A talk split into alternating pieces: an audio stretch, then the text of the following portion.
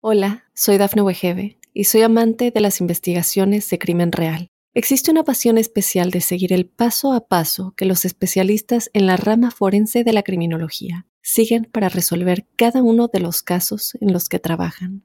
Si tú, como yo, eres una de las personas que encuentran fascinante escuchar este tipo de investigaciones, te invito a escuchar el podcast Trazos Criminales con la experta en perfilación criminal, Laura Quiñones Orquiza en tu plataforma de audio favorita. Mundo Now, noticias en 5 minutos. Inmigración, dinero, política, entretenimiento y todo lo que necesitas para amanecer bien informado. Comenzamos.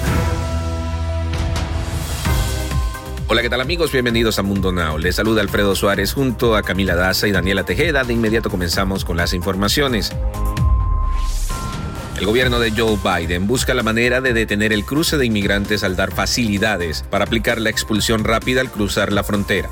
Desde hace meses, la introducción de personas indocumentadas a Estados Unidos ha registrado un incremento considerable, tanto que el gobierno de Joe Biden ha recibido sin fin de críticas porque consideran que es incapaz de frenar este fenómeno. El Departamento de Seguridad Nacional ha informado que el objetivo es aplicar esta medida solamente a ciertas familias, a las que no pueda alejar al hacer la apelación al título 42. Robert Aaron Long, acusado de perpetuar la masacre en los tres salones de masaje en Georgia y asesinar a ocho personas y herir gravemente a un hispano, se declaró este martes culpable en un tribunal del condado de Cherokee como parte de un acuerdo con la fiscalía para evadir la pena de muerte. El joven estadounidense de 22 años enfrentaría cuatro penas de cadena perpetua por la muerte de cuatro de las ocho víctimas que asesinó en Cherokee. Long todavía podría encarar la pena de muerte en el condado de Fulton, donde está acusado de matar a otras cuatro personas en los tres ataques ocurridos en marzo de este año en los salones de masajes, que inicialmente generaron una ola de terror en la comunidad asiática al confirmarse que seis de las víctimas eran de este origen y más de 300 extranjeros fueron capturados en un operativo nacional que ejecutó ICE con el objetivo de arrestar y deportar a migrantes convictos de distintos delitos, entre esos el abuso sexual. El director interino de ICE, Ty Johnson, manifestó el lunes en un comunicado que sus oficiales han dado prioridad al arresto de los no ciudadanos que representan la mayor amenaza para la seguridad de las comunidades. Desde la llegada del demócrata Joe Biden a la Casa Blanca en enero, el ICE ha cambiado sus prioridades de detención de acuerdo con una nueva guía emitida en febrero, mencionó la referida agencia informativa.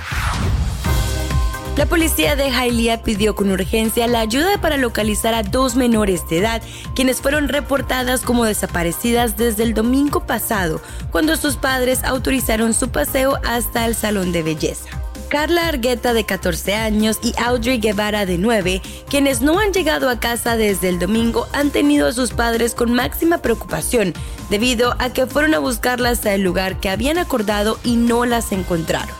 Hasta el momento hay poca información sobre el caso de las dos menores y se espera que en los próximos días se logre dar con su paradero. Las autoridades ya iniciaron un proceso de búsqueda no solo en el estado de la Florida, sino también para el resto del país.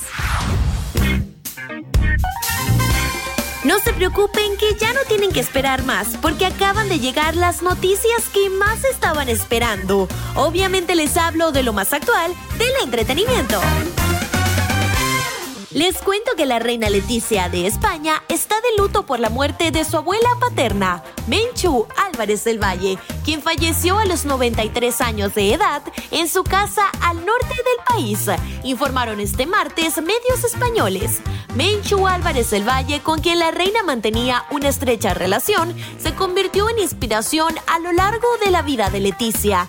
La periodista y su nieta tenían una fantástica relación, por lo que su muerte ha dejado desolada a la esposa del rey Felipe. Esto lo afirma la revista Semana.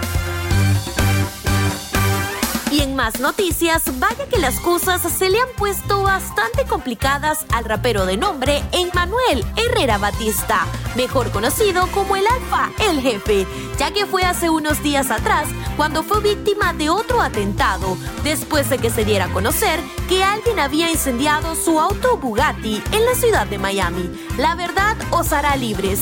Llegó el momento de decir la verdad. No voy a perder 14 años de trabajo constante por quedarme callado, indicó el cantante en su cuenta de Instagram.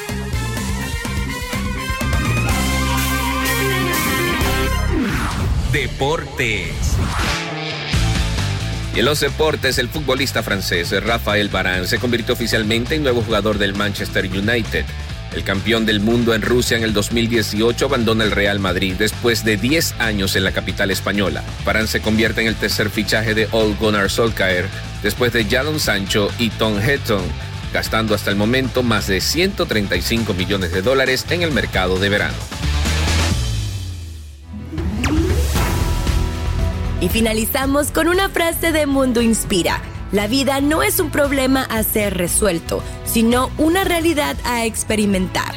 Recuerda que puedes ampliar estas y otras noticias al ingresar a www.mundohispánico.com. Te esperamos en una próxima emisión.